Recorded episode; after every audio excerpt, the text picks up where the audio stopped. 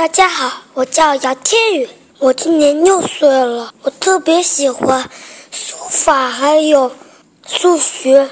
今天给大家带来个故事，关于月亮的故事，希望你喜欢，谢谢。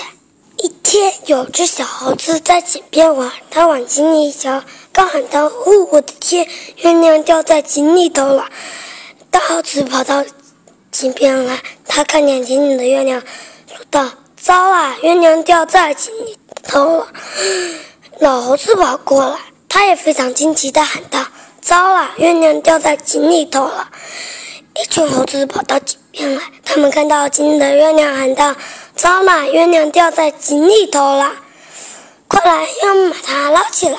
然后老猴子倒挂在大树上，拉住大猴子的脚。其他的猴子一个个跟着，他们一只连着一只，直到井里。正好他们摸到月亮的时候，老猴子抬头发现月亮挂在天上呢，他兴奋地大叫：“别撞了，月亮挂在，还好好的挂在天上呢！”我的故事讲完了，谢谢大家。